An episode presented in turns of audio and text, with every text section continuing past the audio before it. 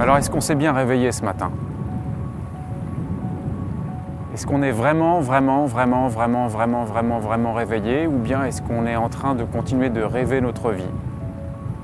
Avec nos filtres, avec nos systèmes de croyances, nos perceptions, les idées qu'on a sur nous-mêmes, les idées qu'on a sur les autres Est-ce qu'on est vraiment réveillé? Ou est-ce qu'on n'est pas encore dans un sommeil très très très très très profond? Et qu'est-ce que se réveiller? Qu'est-ce que ça signifie? Quand on rêve la nuit, on peut être conscient de rêver.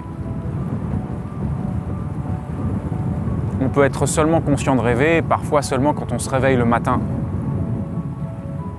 Et en même temps, quand on se réveille le matin et qu'on est inconscient de continuer de rêver sa vie, on peut prendre conscience qu'on est en plein dans un rêve.